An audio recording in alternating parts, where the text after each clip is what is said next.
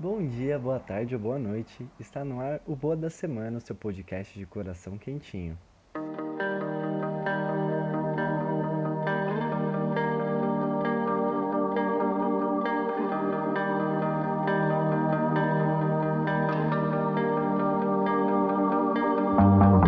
Bom, os recadinhos básicos todo mundo já sabe. Se você estiver chegando agora, você não sabe, mas você vai saber agora.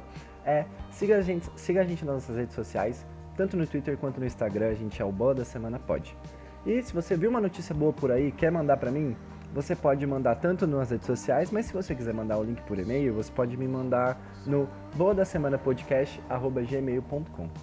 Eu queria agradecer imensamente todo mundo que compartilha a palavra do Boa da Semana, que mostra para os amiguinhos e que e que ouve também. É, eu sei que eu sempre agradeço no final, mas se você não chegar no final, saiba que eu sou muito grato por você estar aqui, tá bom? Vamos pro quebra-gelo da semana. Começando o quebra-gelo da semana, dos dias 9 de junho até o dia 15, a gente vai começar lá no dia 9, que foi comemorado o Dia do Porteiro, Dia do Tenista e o Dia do Funcionário Público. No dia 10, no Reino Unido, é o celebrado é a celebração do movimento jacobilista, que é o Dia da Rosa Branca, que comemora o aniversário do pretendente ao trono britânico, caso tivesse sido o rei Jaime III na Inglaterra. No dia 11, na Argentina, comemora o Dia da cidade de Buenos Aires, da fundação da mesma, e é o Dia da Marinha Brasileira. Na mitologia romana, Roma Antiga é o Festival da Fortuna, que é deusa das, da, prosperidade, da prosperidade e também alguns Alguns estudiosos falam que ela é a deusa da sorte também. No dia 12, além do Dia dos Namorados, se você não ouviu, pode dar um pause aqui e ver o especial do Dia dos Namorados. Ouvir, no caso, né? Ouvir o especial do Dia dos Namorados, que ficou muito legal. E eu queria agradecer muito, muito, muito todo mundo que, que ouviu. Foi uma, foi uma recepção muito boa, assim. E é muito, muito legal fazer esses especiais e ver que vocês gostam também. É, voltando. Internacionalmente é o Dia da Rússia, o Dia da Paz no Chaco, que é um feriado no Paraguai, Dia, da Independência das Filipinas e o Dia Mundial contra o Trabalho Infantil. No dia 13, além do Dia do Santo Antônio, é o Dia do Turista. No dia 14 é o Dia Mundial do Doador de Sangue. Comemora-se essa data por causa de Karl Landsteiner, que é o fundador, é, fundador não, que é o cientista que descobriu o sistema ABO de tipagem sanguínea, e como era o aniversário dele, é, eles decidiram fazer dessa data o Dia Mundial para conscientização da doação de sangue. O Palmeiras, nesse, nessa última rodada do Brasileirão, fez algo muito, muito legal, que foi colocar os nomes dos jogadores sem as letras A, B e O, que é meio que para mostrar o que seria, seria da gente se a gente não tivesse o sangue, etc. E para conscientizar as pessoas a doarem. Foi muito legal. Parabéns ao Palmeiras. No dia 15, para finalizar, foi o Dia Mundial da Conscientização da Violência contra a Pessoa Idosa. E também o Dia do Paleontólogo e no Império Romano é o nono e último dia do, dia do Festival de Vestala, em honra a Vesta, que é uma deusa romana, a deusa romana que personifica o fogo sagrado, a pira doméstica e a cidade. Ela, na mitologia grega, é conhecida como Hestia. E esse foi o nosso giro semanal. Espero que vocês saiam daqui desse bloco com um pouquinho mais de conhecimento sobre algumas coisas novas. Eu sei que eu sempre falo algumas coisas que tá no senso comum, mas acho que é importante falar, né? E agora vamos para o nosso quadro de notícias. Big sight, new, go go, big yeah. Y'all know how this shit go, you know. All eyes on me, Começando aí o nosso giro de notícias com uma notícia muito legal. Estudante sem teto é selecionado por universidades e recebe 3 milhões de dólares em bolsas nos Estados Unidos. Um adolescente que perdeu sua moradia após a morte do seu pai recebeu ofertas de bolsas de estudos que totalizaram 3 milhões de dólares de universidades americanas, além de vagas em mais de 40 faculdades. Tupac Mosley, de Memphis, no estado americano do Tennessee, era o melhor aluno de sua turma e nunca deixou de estar entre os melhores da sala, mesmo depois que seu pai morreu em 2017, quando ele ficou sem moradia permanente. A família passou por muitas dificuldades financeiras e em fevereiro desse ano teve de se mudar para uma acomodação temporária. O estudante de 17 anos disse que um dos pontos mais baixos de sua vida foi dormir no chão de hotéis baratos, mas ele continuou a se dedicar na escola. Se não fosse pelos meus amigos, família, professores e mentores que me incentivavam, não deixavam de existir, eu talvez não estivesse onde estou agora, afirmou. Eles me deram coragem e fizeram com que eu nunca desistisse. Ver todo o meu esforço de uma maneira quantificável é gratificante e é uma ótima sensação. Em sua formatura na escola, Tupac agradeceu à diretoria da escola e um acampamento de Memphis onde a família conseguiu se hospedar para um período. O diretor soube da minha situação e nos deixou ficar lá enquanto eu levantava fundos, disse o, o Tupac. Apesar dos problemas pessoais pelo que passava, Tupac permanecia como o melhor aluno da sua sala. Sua mentora, que lhe ajudou com suas inscrições para bolsas, disse que está imensamente orgulhosa dele. Sou conselheira há 11 anos e ele é o primeiro aluno que recebe uma resposta tão grande. Ele é naturalmente inteligente e talentoso, mas tudo está ligado à sua perseverança. Tupac se mudou para o seu próprio apartamento essa semana, apesar de ter uma série de faculdades que poderia escolher. Ele decidiu ficar perto de seus amigos e familiares. Tenho um apoio muito grande aqui. Eles me ajudaram a conseguir tudo isso, então eu vou continuar perto deles. Ele aceitou a oferta de estudar na Tennessee State University, onde deverá cursar engenharia elétrica.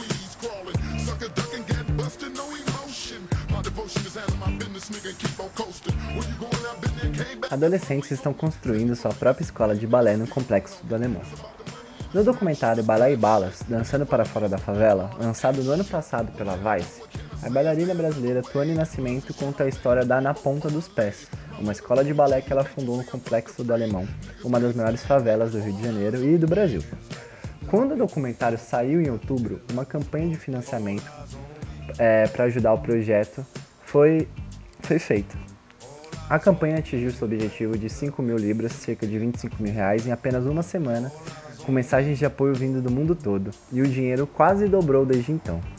A construção do centro comunitário começou no final de fevereiro e o local finalmente está tomando forma.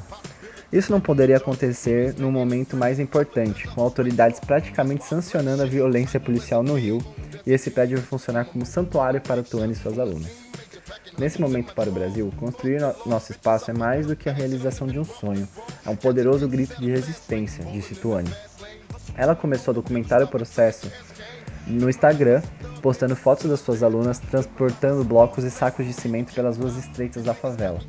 Para deixar sua marca no prédio, as garotas escreveram seus nomes em alguns dos blocos e colocaram cartas sobre suas ambições nos vãos das paredes. Esse é um lugar para um protagonismo e força, continuou atuando. O Centro Cultural na Ponta dos Pés é mais que apenas sobre dança. É uma prova de que podemos fazer qualquer coisa.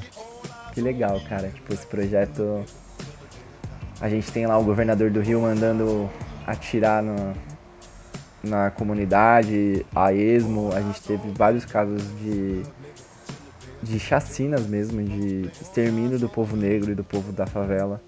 E é incrível como essas pessoas conseguem resistir, conseguem encontrar meios.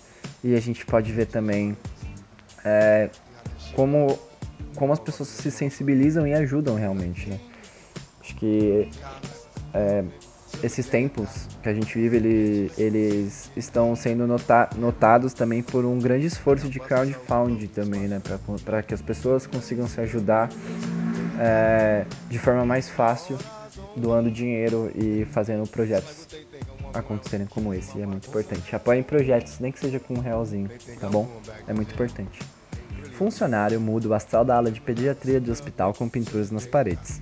Hospitais costumam ser lugares sem muitas cores nem alegria para a maioria das pessoas que o frequentam. Mas o clima na ala de pediatria do Hospital Municipal Miguel Couto, na Gávea, ganhou um ar bem diferente desde maio, viu? Com o intuito de tornar o ambiente mais agradável para os pacientes, um funcionário da unidade teve uma iniciativa nobre e colorida. O marqueiro Renato Pereira da Silva, conhecido como Renatinho, decidiu desenhar personagens infantis nas paredes dos corredores dos quartos. Renatinho, de 37 anos, trabalha como maqueiro no hospital há 16. Desde que começou no Miguel Couto, tinha vontade de pintar o setor de pediatria porque achava o ambiente triste e sem cor.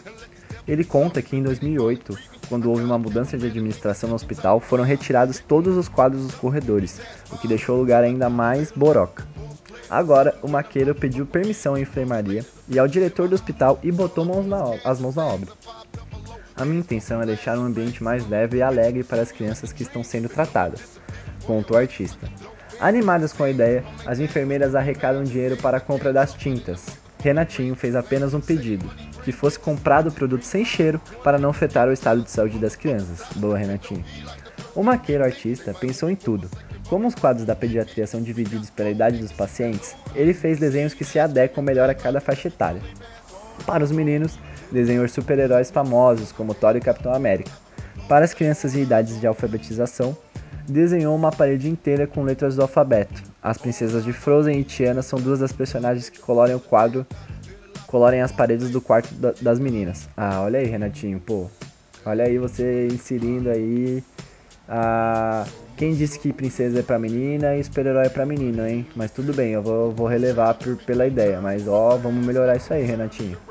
E ele já recebe até encomendas como a de Isabela Barbosa, de 6 anos. Agora eu quero que ela faça, que ele faça Bela e a Cinderela, pediu a menina. Uma vida de superação com a arte. A relação de Renatinho com a pintura começou cedo.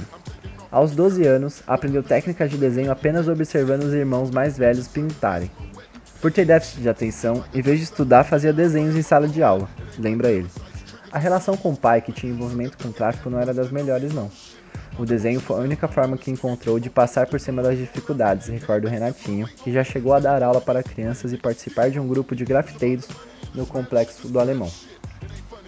Renato é uma das pessoas mais maravilhosas que a gente pode ter como amigo. Era uma pessoa que tinha tudo para dar errado e deu muito certo, diz a técnica de enfermagem Isonita Mota, de 52 anos, que é madrinha do rapaz. Renatinho desenhou e coloriu todos os desenhos em seus dias de folga. Eu chegava ao hospital às 7 da manhã e terminava às 22, só, para, só parava para almoçar. Para Simone dos Santos, de 33 anos, que trabalha como servente no hospital, os desenhos do maqueiro animam as crianças. Por ser um lugar triste, os desenhos fazem com que elas se sintam melhor em estar aqui. Seus desenhos podem ser vistos nas páginas RPS Arts no Facebook.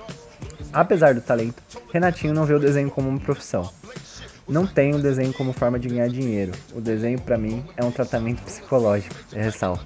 No ano passado, ele concluiu o ensino médio e atualmente está fazendo curso técnico de enfermagem, custeado pelas enfermeiras do Hospital Miguel Couto e por uma senhora para quem trabalha como cuidador.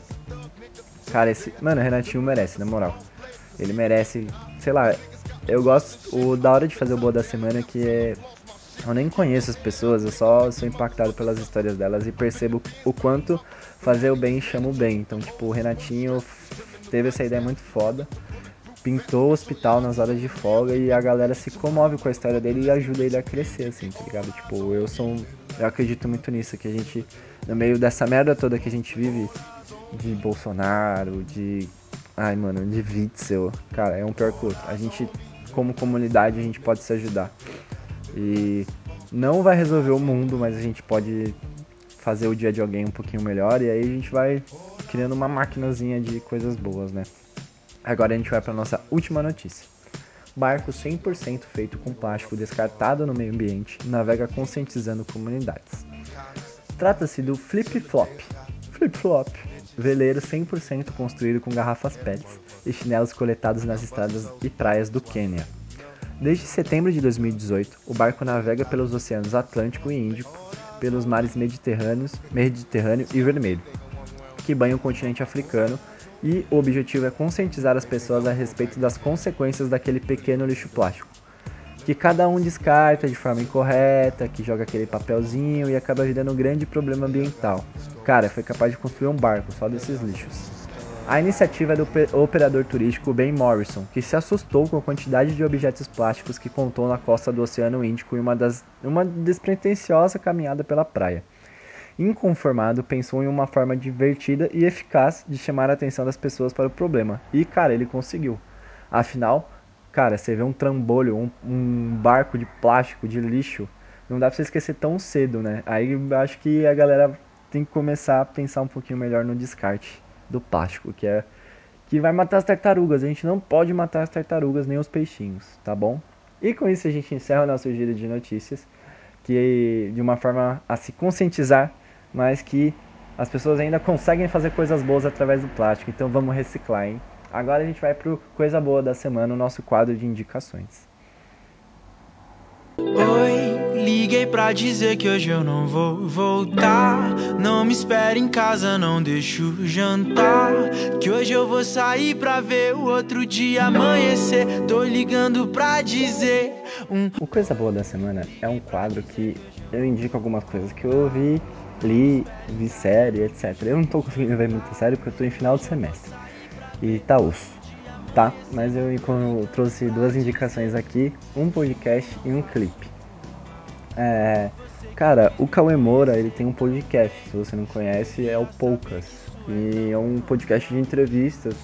E nessa, numa edição ele trouxe o Suplicy, que é um ser humano iluminado e maravilhoso aí, que luta pela causa, pelas causas certas. No papo, eles evoluíram para falar sobre a renda básica universal, que, para quem não conhece, é um projeto de vários autores, de vários estudiosos que tentam mensurar e tentam fazer com que exista um tipo um salário mínimo para todo mundo. É, o Suplicy conta como ele estudou isso e como esses estudos influenciaram a criação do Bolsa Gás, do Bolsa Alimentação, que no governo Lula acabou virando o Bolsa Família. E ele cita diversos autores e discute isso profundamente com o Cauê. O Suplicy dá uma aula. E uma frase que me marcou bastante no episódio é que ele falou que não é a falta de dinheiro que causa a desgraça da pessoa, assim. É a incerteza se ela vai ganhar o dinheiro. Porque ele diz que se você sabe que você vai ganhar pouco e você sabe que é pouco, você tenta se planejar de uma forma numa forma não tão boa, mas você tenta se virar, porque você sabe que você vai ganhar alguma coisa. Mas quando você não sabe, você não sabe que momento você vai ter dinheiro, você não sabe até que momento você vai ter que ter dinheiro, você não sabe até que momento você tem que se planejar. E é uma reflexão muito importante para minha bolha, vou falar da minha bolha, que, sei lá, recebe salários fixos e sabe quando vai receber, ou deveria saber quando vai receber. E para pensar um pouco, né? E se eu não soubesse quando eu vou ganhar meu dinheiro, sabe? Se eu não soubesse se eu vou ganhar dinheiro, se eu vou ter dinheiro. É uma pira que eu fiquei e acho muito importante a gente, quem puder, quem gostar do podcast, tipo, ouvir esse episódio do Suplicy. É muito importante e também tem vários outros convidados muito legais. Eu já falei aqui do 4, do 4231 não, do do canal 12, que foi uma entrevista super legal falando sobre maconha. E tem diversos outros episódios muito legais. Ele é uma parceria do Cauê Moura com o UOL, tá? E também um clipe da Lagoon. A banda mineira Lagoon divulgou um novo clipe da sua música. Oi é uma reflexão sobre a vida na estrada da banda, sobre como é a sensação de estar longe de pessoas queridas em prol de um sonho.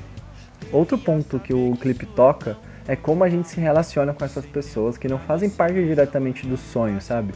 Mas que são importantes para você. Tipo, como fica a família, o tempo com os amigos dentro de uma rotina de torneios e shows. Eu acho que é muito da hora isso, que ele, como, a forma como eles abordam. E eles também abordam alguns perrengues nas estradas, como é a alimentação, os hotéis e algumas situações engraçadas. É tudo muito caricato, assim, né? Muito direto. E faz uma alusão, com certeza, o que a banda já passou pelo Brasil afora. Lagoon é muito legal, uma das minhas bandas favoritas. Se caso você esteja curioso, é o clipe, é a música que a gente está ouvindo aqui no fundo, tá bom? Muito obrigado se você chegou até aqui. Semana que vem a gente não vai ter episódio porque é feriado e eu preciso focar em algumas coisas da faculdade, preciso terminar os trabalhos, estudar para umas provas, tá bom? Então de mim e voltem daqui duas semanas. Façam maratonas de episódios se você não ouviu todos, então fica aí um tempinho para você botar tudo em dia. Muito obrigado a você que chegou até aqui. Se você gostou desse episódio, indica para mais uma pessoa, uma pessoinha só, por favor. E aí a gente vai espalhando a palavra, tá bom? Muito obrigado, eu sou o Gabriel e espero que esse podcast toque vocês de alguma coisa, te cause sorrisos e melhore um pouquinho o dia de vocês que seja, tá bom? Beijos. Oi, liguei pra dizer que hoje eu não vou voltar. Não me espere em casa, não deixo jantar.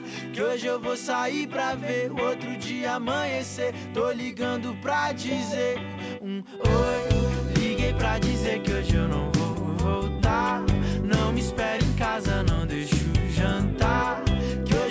Sair pra ver outro dia amanhecer. Tô ligando pra dizer.